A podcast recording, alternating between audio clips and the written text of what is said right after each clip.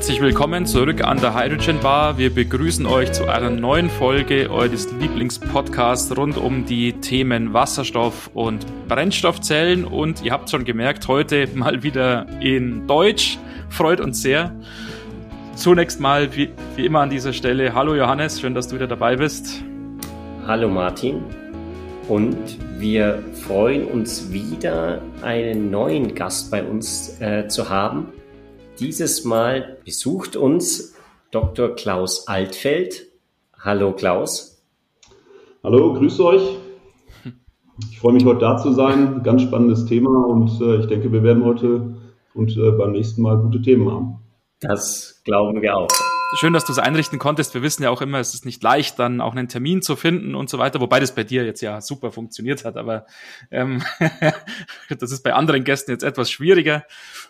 Aber es freut uns natürlich immer, wenn solche Hochkaräter sozusagen und Wasserstoff-Stars hier den Weg zu uns in den äh, Podcast finden.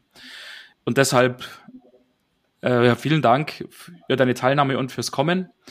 Falls einige von unseren Hörern dich aus irgendwelchen Gründen jetzt noch nicht so gut kennen, würdest du dich in einigen Sätzen vielleicht vorstellen? Das wäre super. Ja, sehr gerne. Also mein Name ist äh, Klaus Altfeld. Ich habe ähm, nach meiner Promotion zunächst äh, einmal eine Station bei einem Industriegasehersteller in äh, Brüssel gehabt, war danach ähm, ein paar Jahre in der Strategieberatung äh, bei BCG Platinien, da vor allem in der Energy Practice tätig. Ähm, anschließend bin ich dann durch ein spannendes Kundenprojekt, ähm, das war damals bei der E.ON, wo wir das European Gas Business geteilt haben in Speicher, Transport und Handel, dann zum Kunden gewechselt und äh, bin dann aber auch äh, relativ schnell in dem Carve-out ähm, von der ähm, sozusagen von dem Gastransportteil, dem äh, dann auch äh, rausgegangen und äh, war dann äh, in dem neu gegründeten Unternehmen OGE ähm, gut neun Jahre leitender Angestellter in verschiedenen Positionen und bin dann vor ziemlich genau einem Jahr in die Evity gewechselt und ähm, das, da werden wir gleich vielleicht noch ein paar Sätze zu sagen, ganz, ganz spannendes Thema. äh, wir beschäftigen uns im Wesentlichen ähm, mit dem Thema Wasserstoff und haben da einfach sehr, sehr schöne Themen, gerade gute Diskussionen mit den Kunden und äh, absolut spannende Projekte. Mhm. Mhm. Vielen Dank. Magst du dann vielleicht gleich noch mal erklären, was denn die EWT ist? Oder ja, genau. was, machen, was ihr macht? Ja, EWT ist äh, ein sehr junges Unternehmen. Wir sind, äh, wie gesagt, vor einem guten Jahr ähm, an den Start gegangen ähm, wir fühlen uns selber so ein Stück weit als Startup, ähm, sehr schlank aufgestellt, gerade äh, stark wachsend. Ähm, wir sind aber letzten Endes äh, eine Corporate-Ausgründung und zwar von drei Unternehmen. Zunächst einmal äh, der Open Grid Europe, der OGE, dem größten TSO in Deutschland mit gut 12.000 Kilometer Hochdruckleitung, Expertenorganisation, sehr viele ähm, Leute, die sich mit der Planung, dem Bau und dem Betrieb ähm, von Pipelines auseinandersetzen. Ich glaube, ihr hattet hier im Podcast auch schon mal den Daniel Bick von der OGE. Ja. Ähm, dann der äh, TÜV Süd, ähm, sicherlich ähm, großer TÜV, äh, der größte in Deutschland. Vor allem dadurch ausgezeichnet, dass er sicherlich über die Industrieservices einen sehr starken Footprint auch im Bereich Wasserstoff hat und äh, da natürlich sehr, sehr viel Erfahrung über die letzten Jahrzehnte im Bereich Wasserstoff gesammelt hat. Beide Unternehmen, kann man sagen, sind eigentlich so der Grundstock auch ähm, unserer Expertise am Anfang gewesen und natürlich immer noch. Mhm. Mittlerweile sehr viele Mitarbeiter, die sich natürlich ähm, sowohl betriebswirtschaftlich als auch technisch mit dem Thema Wasserstoff auseinandersetzen. Aber wir haben da sicherlich immer ganz gute Diskussionen auch nochmal, um da einfach noch stärker ähm, das Thema zu verstehen. Und der dritte Partner ist die Horvath und Partners, ähm, auch ganz spannend. Die Horvath, ein Unternehmen, was seit, ja, ich glaube, fast 40 Jahren am Markt ist, mittlerweile 1000 Berater, ähm, sehr ähm, gut vernetzt, ähm, mhm. ursprünglich mal von Peter Horvath gegründet mit einem Controlling-Schwerpunkt, aber mittlerweile wirklich ähm, in fast allen Branchen tätig, insbesondere in der Energiewirtschaft und auch einen absoluten Schwerpunkt auf dem Thema Wasserstoff mittlerweile. Und das ist sicherlich dann für uns auch ein Quell, wir als Unternehmensberatung, als Strategieberatung, ähm, die sich mit dem Thema Wasserstoff auseinandersetzt, muss natürlich auch ein Stück weit ähm, ja, da eine Methoden- und Toolkompetenz haben und das kommt sicherlich auch über Horvath und Partner in die MBT rein. Wie kam denn diese Partnerschaft zustande? Weil ich könnte mir denken, irgendwie, ja, vielleicht die OGE und, und TÜV Süd äh, standen vorher vielleicht in einem Kunden- und äh, äh, Service-Provider-Verhältnis. Wie kam diese Verknüpfung im Joint Venture zustande, weil man da tatsächlich einen gemeinsamen Bedarf in irgendeiner Form auch gesehen hat oder aus anderen Gründen? Ähm, es, es, war eigentlich nicht der gemeinsame äh, Bedarf, den man gesehen hat, sondern es, es war tatsächlich so, dass die OGE ähm, sehr früh in die ähm, strategische Diskussion eingestiegen ist, letztlich schon vor vier Jahren. Ähm, und ähm, die OGE stand einfach vor der großen Herausforderung. Man hat ja, äh, wenn man das Pariser Klimaabkommen sich anschaut ähm, und auch die Vorgaben 2050, wahrscheinlich wird sogar etwas eher kommen, auch durch die jüngsten politischen Entwicklungen, ähm, war es eben so, dass man das schon sehr ernst genommen hat und ähm, auch sich überlegt hat, wie geht es eigentlich weiter. Und äh, da ist sicherlich ja Wasserstoff äh, die Zukunftsperspektive. Und so ein Wechsel ist ja auch nicht ungewöhnlich. Die OGE ist selber mal gestartet mit dem ganzen Thema Stadtgas, auch hohen Wasserstoffanteil, äh, 40, 50 Prozent ähm, in den Leitungen, ist dann ja gewachsen erst über das Thema L-Gas in den Niederlanden, dann später ähm, die große Skalierung über das Thema H-Gas. Norwegen, ähm, generell Skandinavien und ähm, dann sicherlich auch äh, die russischen äh, Mengen, die in das äh, Netz gelangt sind. Und ähm, da ist Wasserstoff letztlich sozusagen das vierte Gas und ähm, ja, eine natürliche Entwicklung äh, zur Dekarbonisierung ähm, der Leitungsinfrastruktur. Und ähm, durch diese Initiativen, durch die ganzen Gespräche kamen auch immer mehr Unternehmen letzten Endes auf die OGE zu und hat gesagt, ja, wie sollen wir das jetzt eigentlich machen? Könnt ihr uns da mal helfen? Und ähm, ja, als reguliertes äh, Unternehmen hast du ja letztlich nicht den, den Auftrag, Kunden zu beraten, sondern ähm, eben diskriminierungsfrei ähm, aktuell das Erdgas, zukünftig ähm, dann ähm, wahrscheinlich den Wasserstoff zu transportieren. Und insofern kam dann schnell die Idee, ja, lass uns doch ähm, da mal was machen, lass uns mal eine Beratung gründen. Und von Anfang an stand eigentlich fest, dass man unabhängig beraten will, unabhängig das Thema entwickeln will. Und ähm, da kam dann sehr, sehr schnell, man hat sich da zahlreiche Unternehmen angeguckt, aber sehr, sehr schnell eben der TÜV ähm, auf den Plan, weil der TÜV ähm, unabhängig ist, ganz wichtig. Der TÜV ähm, aber ist vor allem, wie ich am Anfang auch gesagt habe, sehr, sehr erfahren beim Thema Wasserstoff. Und das ist natürlich für uns äh, als RBT heute total wichtig, dass wir hier erfahrene, unabhängige Unternehmen das gilt letztlich ja für die OGE auch, haben. Und ähm, dieses Zweiergespann ähm, hat dann letztlich sozusagen, auch weil dieses ganze Projekt dann auch von Horvath begleitet wurde und man auch da die Expertise gesehen hat, sehr, sehr schnell gemerkt, also eigentlich müssen wir da sozusagen neben dem ganzen, ähm, neben der Unabhängigkeit und der technischen Expertise sicherlich noch jemanden haben, der sich ähm, mit dem Geschäft auskennt und das ist eben Horvath und ähm, da sind wir auch froh, dass das so gekommen ist, weil äh, da wirklich einfach die verschiedenen Perspektiven jetzt gerade zusammenkommen, die wir gut gebrauchen können. Mhm. Jetzt seid ihr ja hauptsächlich im, im deutschen Markt aktiv, also deutschsprachigen Markt. Wie würdest du den denn einschätzen? Also jetzt hier Deutschland, Österreich, Schweiz, gerade im Bereich jetzt Wasserstoff. Ähm, da geht es ja wahrscheinlich ähm, um das Thema, ja, wie sieht es eigentlich mit dem Bedarf aus und äh, wie wird die Frage äh, Nachfrage in Zukunft eigentlich ähm, hier äh, gesättigt.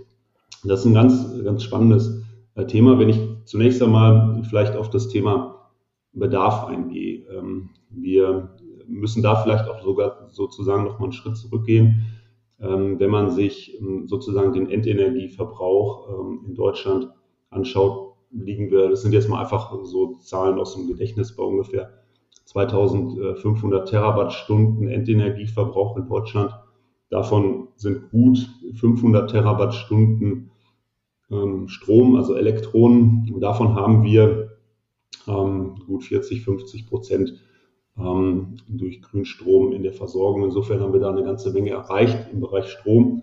Allerdings ähm, gibt es dann eben auch noch beim Endenergieverbrauch die 2000 Terawattstunden, die wir aktuell sozusagen mit Molekülen äh, bestreiten. Das können unterschiedliche Moleküle sein, Erdgas, ist da sicherlich ein Baustein, aber vor allem auch natürlich ähm, Erdöl und ein Stück weit auch noch Kohle. Und ähm, die große Herausforderung wird jetzt natürlich sein, hier in Deutschland, und das gilt natürlich auch ein Stück weit für die gesamte Dachregion, in diesem ähm, Bereich zu dekarbonisieren. Und hier haben wir einfach noch sehr, sehr wenig erreicht. Ähm, wenn man mal das ganze Thema ähm, Biomasse mit hinzunimmt und da auch vielleicht sogar das Thema Biomüll, dann haben wir hier noch keine 200 Terawattstunden, also nicht mal 10 Prozent erreicht. Wir haben da noch eine ganze Menge zu tun. Und ähm, wenn man dann nochmal sozusagen den Blick weitet hier, wenn wir über das Thema Energie sprechen, reden wir sozusagen immer von der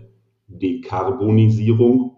Und dann kommt natürlich auch noch der Einsatz ähm, von Energieträgern für den Einsatz als Material oder der stoffliche Einsatz ähm, in der Industrie. Das sind nochmal über 200 Terawattstunden. Und hier muss sicherlich auch nochmal eine Lösung gefunden werden. Und ähm, um die Begrifflichkeit hier auch nochmal, weil das immer wieder auch zu Verwirrung führt, zu schärfen, ähm, reden wir eigentlich, wenn wir sozusagen den stofflichen Einsatz substituieren von der äh, Defossilisierung.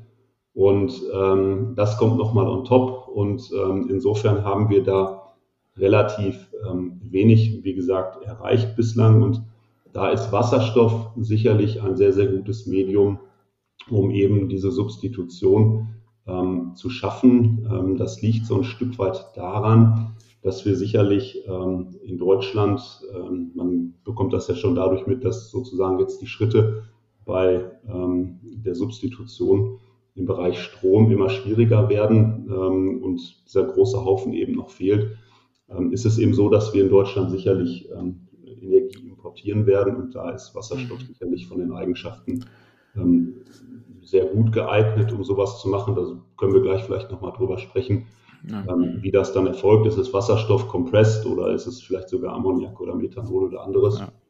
Und ähm, wenn man sich auch vor allem das System heute mal anguckt, dann haben wir gut 57 Terawattstunden ähm, Wasserstoff im System. Davon sind, ja, wir haben das mal analysiert, gut 90 äh, Prozent aus der Dampfreformation, 9 Prozent circa sind äh, Chloralkali-Elektrolyse und 1 Prozent. Und da muss man sagen, das ist schon wirklich sehr großzügig aufgerundet, äh, ist dann äh, sozusagen die gute Elektrolyse äh, in Anführungsstrichen aus äh, grünem Strom. Und das zeigt schon, auch hier haben wir eine Idee. Wir wissen eigentlich, wie man es technologisch machen kann. Aber hier ist noch eine ganze Menge zu tun, um mhm. sozusagen diese Visionen auch ähm, Wirklichkeit werden zu lassen. Und mhm. vielleicht noch kurz zum Abschluss, ähm, wenn wir über die Mengen so ein bisschen philosophiert haben, ähm, wie viel Wasserstoff brauchen wir denn eigentlich so? Jetzt geht es mal einfach um den Bedarf in Deutschland und äh, auch das haben wir uns mal angeschaut. Und wenn man jetzt mal unterstellt, ähm, nochmal diese 2500 Terawattstunden ähm, geht man davon aus aktuell. Mal schauen, ob das klappt, dass man auf ähm, 1500 Terawattstunden im Energiesystem zurückgeht durch Einsparung. In der Vergangenheit haben wir diese Einsparung immer durch andere ähm, Verbrauchsarten, ob es dann die Rechenzentren waren oder irgendwas anderes, ähm, verbraucht wieder. Aber nichtsdestotrotz gibt es da die Strategie, insbesondere im Wärmemarkt natürlich einzusparen auch im Straßenverkehr. Und ähm, Ziel ist diese 1500 Terawattstunden. Und wenn man jetzt sozusagen relativ stark in den All-Elektrik-Szenario reingeht, dann werden wir ungefähr bei 400 Terawattstunden ähm, Wasserstoff ähm, ähm, ungefähr liegen, also eine Verachtfachung der heutigen Menge. Und es gibt durchaus ähm, valide Studien, die eben dadurch, dass man nicht nur ähm, in der Industrie Wasserstoff einsetzen wird, sogar nochmal von einer weiteren Verdopplung bis Verdreifachung der Menge ausgeht. Mhm. Wenn wir den Blick mal so etwas weiten und über jetzt die Dachregion hinausgehen, vielleicht auch Richtung Europäische Union schauen, so gerade im letzten Jahr sind dort ja die Wasserstoffstrategien wie Pilze aus dem Boden geschossen, muss man sagen. Ich glaube, es sind jetzt weltweit gesehen schon über 30 Länder oder Nationen auch, die mittlerweile Wasserstoffstrategien veröffentlicht haben. Und da sind ja noch nicht auch mal diese ganzen Substrategien auch berücksichtigt. Es gibt ja auch eine bayerische Wasserstoffstrategie, es gibt eine norddeutsche Wasserstoffstrategie und was weiß ich alles. Mhm. Ähm, wie schätzt du es ein? Sieht man von diesen vielen, vielen Strategien, die speziell so im letzten, vielleicht vorletzten Jahr, ja, vor allem letzten Jahr verabschiedet wurden und auf den Weg gebracht wurden, schon Effekte ähm, auf dem Level von Nationen oder vielleicht auch in den Unternehmen in diesen Ländern? Also ich glaube, das ähm, kann man auf unterschiedlichen Ebenen betrachten. Also grundsätzlich, wenn man mal so eine ganz ähm, übergeordnete äh, Flugebene einnimmt und mal von oben drauf schaut, ist es einfach schon gut, dass es diese ähm, Strategien gibt. Und ähm, wie du schon sagst, sind die ja ähm, letztes Jahr, da wollte ja niemand der Letzte sein und sind wirklich viele ähm, Strategien entstanden. Und ähm, ob, gerade in Europa ist natürlich da viel passiert. Es gibt die EU-Strategien, wie du sagst, es gibt die nationalen Strategien, es gibt dann die Länderstrategien, es gibt dann teilweise auch noch ähm, darunter Strategien. Also da gibt es vieles. Und das, was es eben gut macht, ist, ähm, dass man sich einig ist, dass man in so eine Richtung geht. Und das gibt natürlich, und das merkt man, ähm, eben im Markt eine gewisse Sicherheit. Und man hat auch sozusagen das grundsätzliche Ziel in den ähm, Strategien beschrieben, nämlich dass man Emissionen reduzieren will mit Wasserstoff. Und ähm, insbesondere ähm, in im Bereich ähm, ja, EU und, und Deutschland, um da jetzt nochmal einen kurzen Blick drauf zu werfen, war das, glaube ich, wichtig, dass man erst natürlich mal mit dem Green Deal gestartet ist, dann auch die Wasserstoffstrategie in Europa entstanden ist, die ja auch verschiedene Akzente setzt, was auch gut ist. Ähm, insbesondere äh, hier das Thema Erzeugung ähm, und natürlich auch Transport und Anwendung. Und dann die deutsche Strategie, die durchaus nicht abgeschrieben ist, sondern auch eigene Akzente setzt. Ähm, und da ist insbesondere das Thema Import ähm, sicherlich zu nennen. Ähm, Deutschland hat schon sehr früh erkannt, dass Wasserstoff eben der Schlüssel ist, um sozusagen die Energiefrage der Zukunft und auch die Energiebelieferung der Zukunft ein Stück weit auch klären zu können. Und ich glaube, dieser Aspekt ist ganz, ganz wichtig und zeigt ja auch insbesondere bei den Fördersummen von den ich glaube, 9 Milliarden, die ausgelobt worden sind, sind ja ähm, 2 Milliarden allein ähm, dafür gedacht, um eben diese internationalen Beziehungen zu stärken und auch den Import ähm, sozusagen zu fördern. Ich glaube, das ist schon durchaus ein Signal, was ähm, angekommen ist im Markt und was auch sehr, sehr wichtig ist. Und ähm, wenn man jetzt nochmal auch den Blick etwas weitet, dann ähm, ist letztlich erstaunlich, dass bei den Strategien viele dieses Thema Import ähm, für sich erkannt haben. Das Thema Export aus meiner Sicht noch ein wenig äh, bei der einen oder anderen Nation äh, nachgeschärft äh, worden ist. In Spanien haben wir gesehen, ist das Thema Export erkannt. Das ist auch wichtig. Da können wir gleich vielleicht auch nochmal auf das ein oder andere Projekt eingehen, was sicherlich da auch wegweisend ist. Ähm, wir haben sicherlich ähm, die Ukraine, ähm, die sicherlich auch, ähm, da gab es ja jetzt auch jüngst eine Veröffentlichung zum Thema, wie kann man eigentlich die, den, die Wasserstoffmengen, die da erzeugt werden, auch äh, abtransportieren in, in, Form von Pipelines.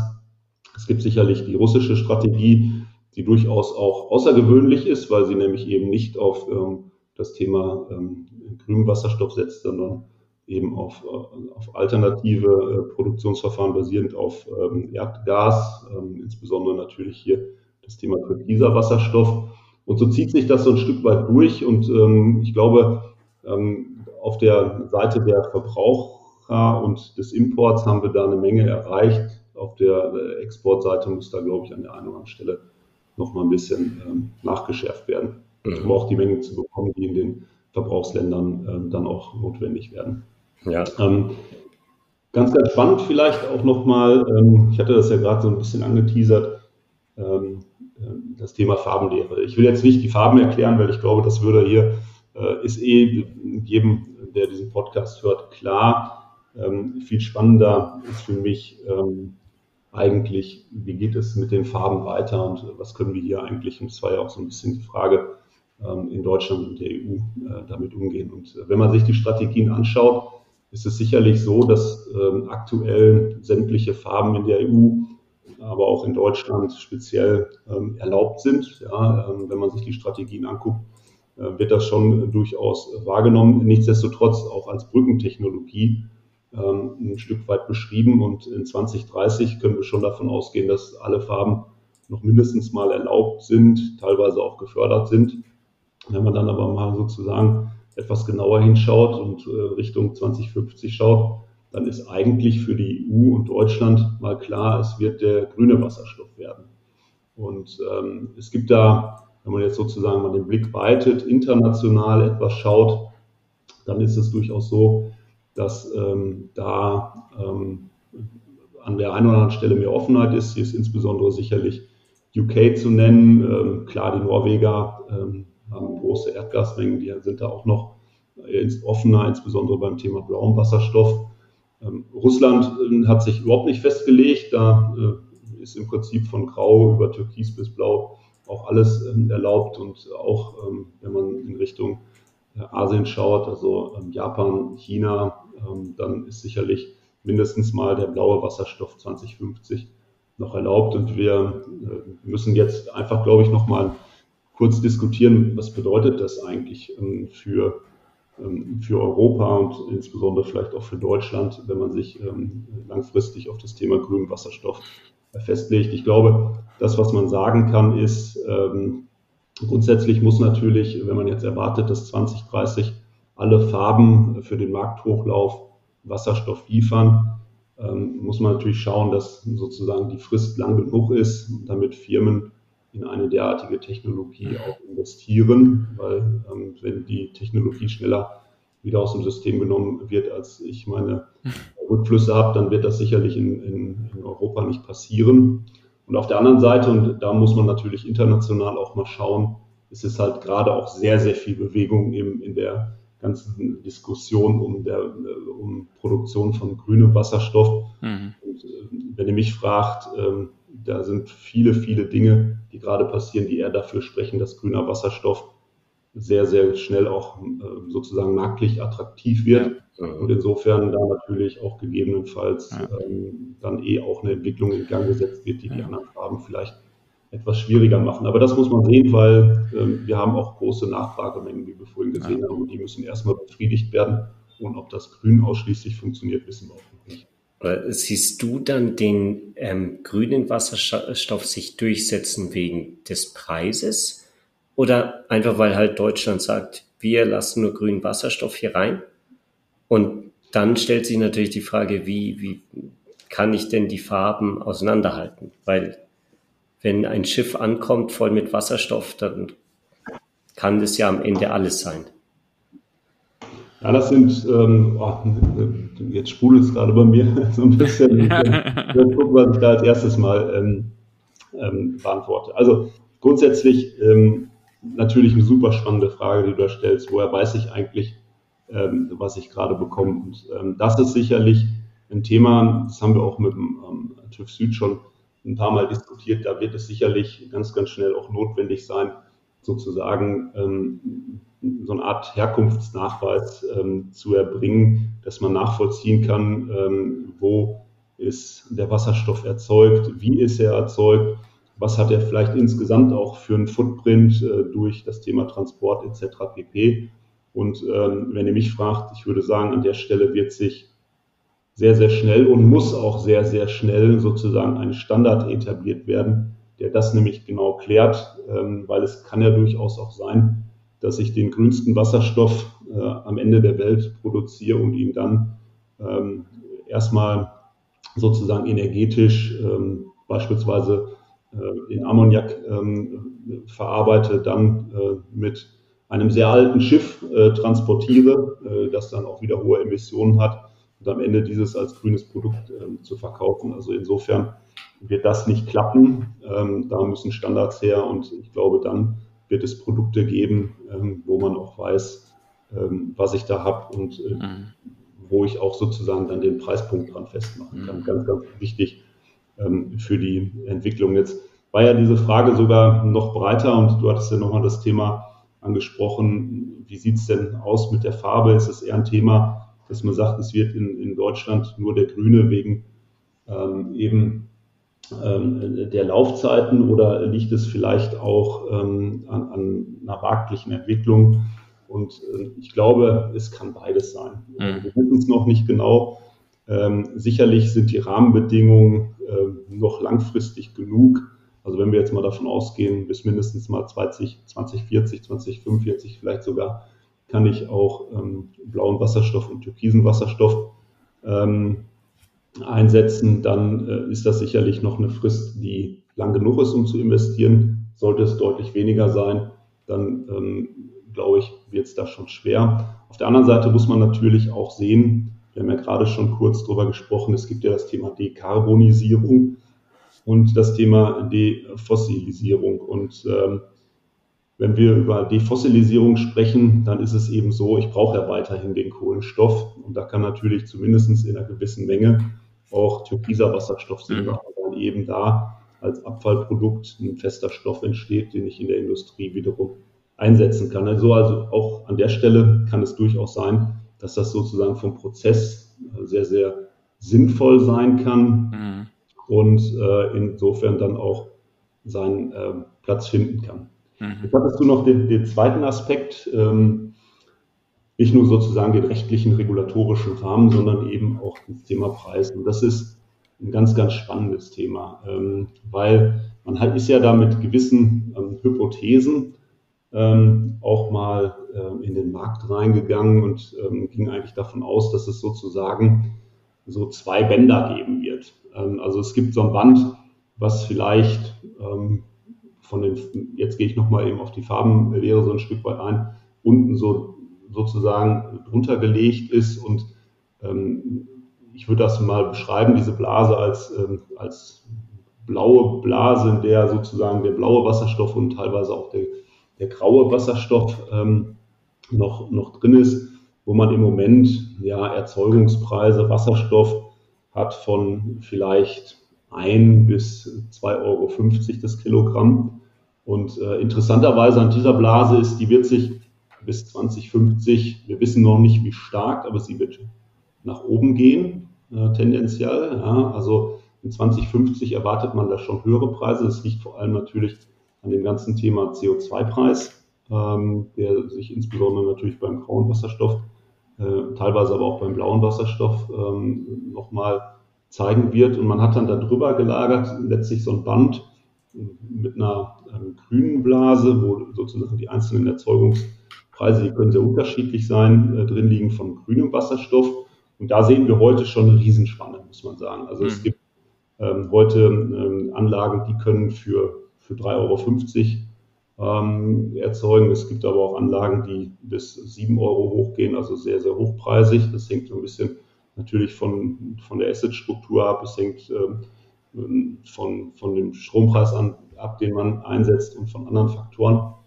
Und äh, diese, diese Schicht, die sozusagen über dieser blauen bildlich gesprochen liegt, wird sich auf jeden Fall nach unten äh, bewegen. Und man war letzten Endes äh, in allen Studien, wir haben da unzählige untersucht, davon ausgegangen, dass sich diese beiden Korridore letztlich so im Bereich 2045, 2050 auf jeden Fall mal treffen und dann sozusagen ähm, Preisparität ähm, besteht. Ähm, nur das sind jetzt sozusagen erstmal Trockenübungen gewesen. Das waren äh, Dinge, die man sich überlegt hat, die man ähm, sehr systematisch sich auch überlegt hat, aber nichtsdestotrotz so ein bisschen aus der Theorie gekommen sind. Und es gab dann in jüngster Zeit ja unzählige ähm, große Ankündigungen ähm, zur Produktion.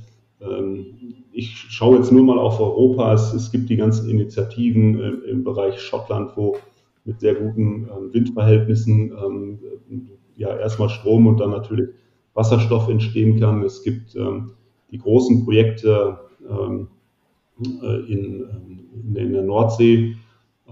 Es gibt dann aber auch sicherlich große Initiativen äh, im Bereich Spanien, Nordafrika, teilweise mittlerweile auch Italien, aber auch die Ukraine. Und da kann man vor allem sagen, es sind keine Kleinstmengen mehr. Also wenn man mal zurückgeschaut hat, die letzten zehn Jahre ging es immer so um ein, zwei Megawatt. Jetzt äh, jüngst hat man dann auch größere Anlagen gesehen, die geplant und gebaut werden. Man will perspektivisch ähm, jetzt die Anlagen bauen äh, mit 100 MW.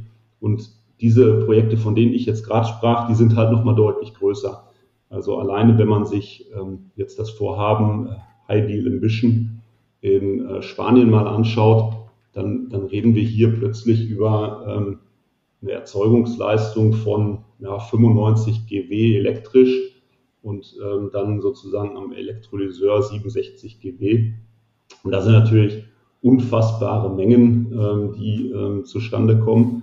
Und das, was das Thema eigentlich noch spannender macht, und deswegen erwähne ich es hier, ist sozusagen das Vorgehen, nämlich ähm, dass man sagt, wir haben einen Zielpreis und dieser Zielpreis liegt bei 1,50 Euro äh, das Kilogramm. Und äh, wir müssen jetzt sozusagen die gesamte Kette, also plus Transport, wir müssen aber die gesamte Kette so optimieren, ähm, dass das halt funktioniert. Und mit diesem Zielpreis werden wir sozusagen ein Gamechanger im Markt und ähm, können viele Dinge, die da waren, ähm, sozusagen auch neu definieren. Und ja. aktuell sieht es durchaus so aus, als könnte das durchaus klappen. Die, die Projekte laufen los. Mhm. Ähm, es gibt mittlerweile auch wir haben mehr als Common Sense, dass man auch das Pipeline-Thema geklärt kriegt mit über 7000 ähm, Kilometer ähm, Pipelines, äh, die dazu notwendig sind. Man hat mittlerweile über 40 Partner, die sich beteiligen wollen. Und man hat dadurch natürlich auch einen Druck auf Elektrolyseurhersteller, nochmal einen Druck auf Hersteller von Solarpanels etc. pp und äh, wenn ihr mich fragt, ich glaube, das Thema äh, ist ein gewisser Gamechanger, weil nämlich auch dieser Zielpreis sozusagen, ich habe gerade von diesen äh, Blasen gesprochen, schon 2030, ähm, ja, nicht nur mittendrin in dieser äh, vorhin erwähnten blauen, in diesem blauen Korridor, in dieser blauen Blase ist, sondern sogar sich unten ein Stück weit an die Kante legt. Und insofern ist natürlich, ähm, und hier nochmal auf deine Frage kommt, ähm, durchaus sozusagen spannend wird, wenn solche Projekte klappen, ob dann nicht nur wegen den rechtlichen Vorgaben, sondern auch wegen dem, eben, äh, dem Preis sozusagen ähm, hier der blaue und türkise Wasserstoff gegebenenfalls nicht so interessant ähm, sein kann. Jetzt muss man natürlich, und das sei vielleicht auch noch kurz erwähnt, an eine ähm, Stelle sozusagen denken. Es ist ja auch dann nicht nur eine Frage, zu welchem Kurs kann ich produzieren, sondern es wird ja auch eine marktliche Sicht entstehen und es wird ja ähnlich wie beim Erdgas irgendwann auch ein liquider Markt entstehen. Und da ist natürlich die Frage ein, Stück weit, ähm, wie wird da die Perspektive sein? Also gibt es so viel Nachfrage, dass sozusagen man auch bereit ist, mehr als 1,50 Euro zu bezahlen. Und dann kann es natürlich durchaus auch sein, dass sich so ein, ähm, so ein Preis auf vielleicht 2,50 Euro, 3 Euro einpendelt und dann werden natürlich auch wiederum andere Erzeugungsarten, obwohl äh, grüner Wasserstoff so günstig mhm. ist, aber eben nicht in den Mengen vielleicht zu produzieren ist, in dem Moment auch wiederum attraktiv sein. Ja, ja. Also, man kann es nicht genau sagen, aber ich, ich, glaube, es gibt ein paar Indikationen, die dafür und dagegen sprechen. Ja. Siehst du da vielleicht noch kurz als Abschluss, weil die Zeit ja wieder rennt, da diesen einen äh, initialen Markt Bereich, der, der den Wasserstoff dann als erstes in großen Mengen abnehmen wird? Ja, ich glaube, ähm, wenn du die Nachfrageseite ansprichst, dann ähm, ist das relativ einfach ähm, zu beantworten. Also, und auch alle großen Projekte setzen sozusagen auf, auf diese Antwort. und zwar wird es die Industrie sein. Die Industrie muss man da aber noch mal kurz unterscheiden. Es gibt die Industrie, die Energie äh, einsetzt, vielleicht auch Wasserstoff, einfach um Hallen zu beheizen, um ähm, sonstige Dinge damit zu tun, also wirklich energetischer Einsatz. Das wird im ersten Moment nicht der Fokus sein äh, beim Thema Wasserstoff, sondern es geht tatsächlich um den stofflichen Einsatz ähm, in der Industrie. Und ähm, hier sind schon sehr, sehr große Mengen zu erwarten und äh, das wird sozusagen der erste Abnehmer sein. Dann wird sicherlich ein Abnehmer sein auch ähm, das ganze Thema Mobilität. Ähm, da können wir gleich in dem nächsten Termin vielleicht auch nochmal ein Stück weit eintauchen. Beim Thema Mobilität ähm, sehe ich vor allem zwei Dinge, die das ganze Thema treiben. Einerseits ähm, sicherlich die ganzen Förderprogramme, die laufen, auf der anderen Seite aber auch natürlich ähm, die Reinvestitionszyklen, die viel kleiner sind als bei Industrieanlagen und insofern hier sicherlich Wasserstoff auch schnell zum Einsatz kommen wird. Pferdefuß sozusagen aus Sicht der Großproduzenten im Bereich der Mobilität wird erstmal natürlich nicht so viel an einzelnen Punkten abgenommen wie in der Industrie. Und insofern ist die Industrie sozusagen da erstmal für so eine Punkt-zu-Punkt-Verbindung ähm, durchaus interessanter. bevor so ein liquider Markt entsteht, wo das dann wiederum weniger eine Rolle spielt.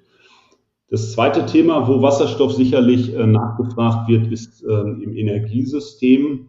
Da aber insbesondere, um sozusagen die Volatilität, äh, äh, zu, ähm, äh, ja, in den Griff zu bekommen und ähm, hier ähm, ja, Energiemengen auszugleichen. Das wird allerdings noch ein bisschen dauern und da hängt es vor allem dann auch ähm, ein Stück weit noch am Preis. Ähm, und da müssen wir dann mal schauen, inwieweit das dann auch äh, zum Einsatz kommt. Und der Markt, der sozusagen am, am, weitesten weg ist, im Moment aber durchaus äh, stark diskutiert wird, äh, ist das ganze Thema Wärme. Äh, und hier geht die Diskussion letztlich um das Thema Effizienz, aber nicht um sozusagen die technische Effizienz. Also macht es Sinn, Wasserstoff ähm, zu verbrennen, sondern es geht um eine wirtschaftliche Effizienz. Ähm, da kann es durchaus sein, dass wenn wir eh ähm, sozusagen Wasserstoff importieren, dass es hier durchaus Sinn macht, äh, Wasserstoff auch im Wärmemarkt einzusetzen,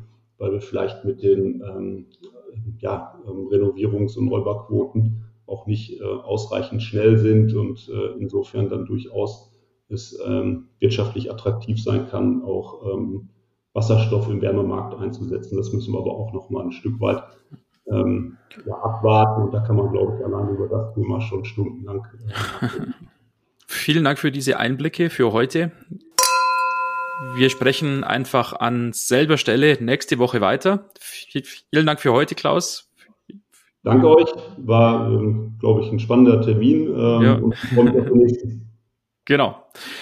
An dieser Stelle jetzt noch wieder der übliche Hinweis an die Hörer. Schaut sehr gerne mal auf unserer Webseite vorbei, hydrogenbar.de. Nutzt auch gerne das Kontaktformular auf der Webseite, um mit uns in Kontakt zu treten oder auch gerne direkt die Mailadresse, die ist ja kontakt at hydrogenbar.de. Schreibt uns euer Feedback, wenn ihr irgendwelche Fragen vielleicht an, an Klaus auch habt, schreibt die uns gerne und wir leiten es entsprechend weiter. Ich hoffe, das ist okay für dich, Klaus, wenn wir das tun. ähm, und ansonsten, ihr vorhin schon gesagt, freuen wir uns, wenn ihr auch nächste Woche wieder zuhört für die nächste Episode. Bis dahin, macht's gut. Servus. Danke. Bis dann. Ciao.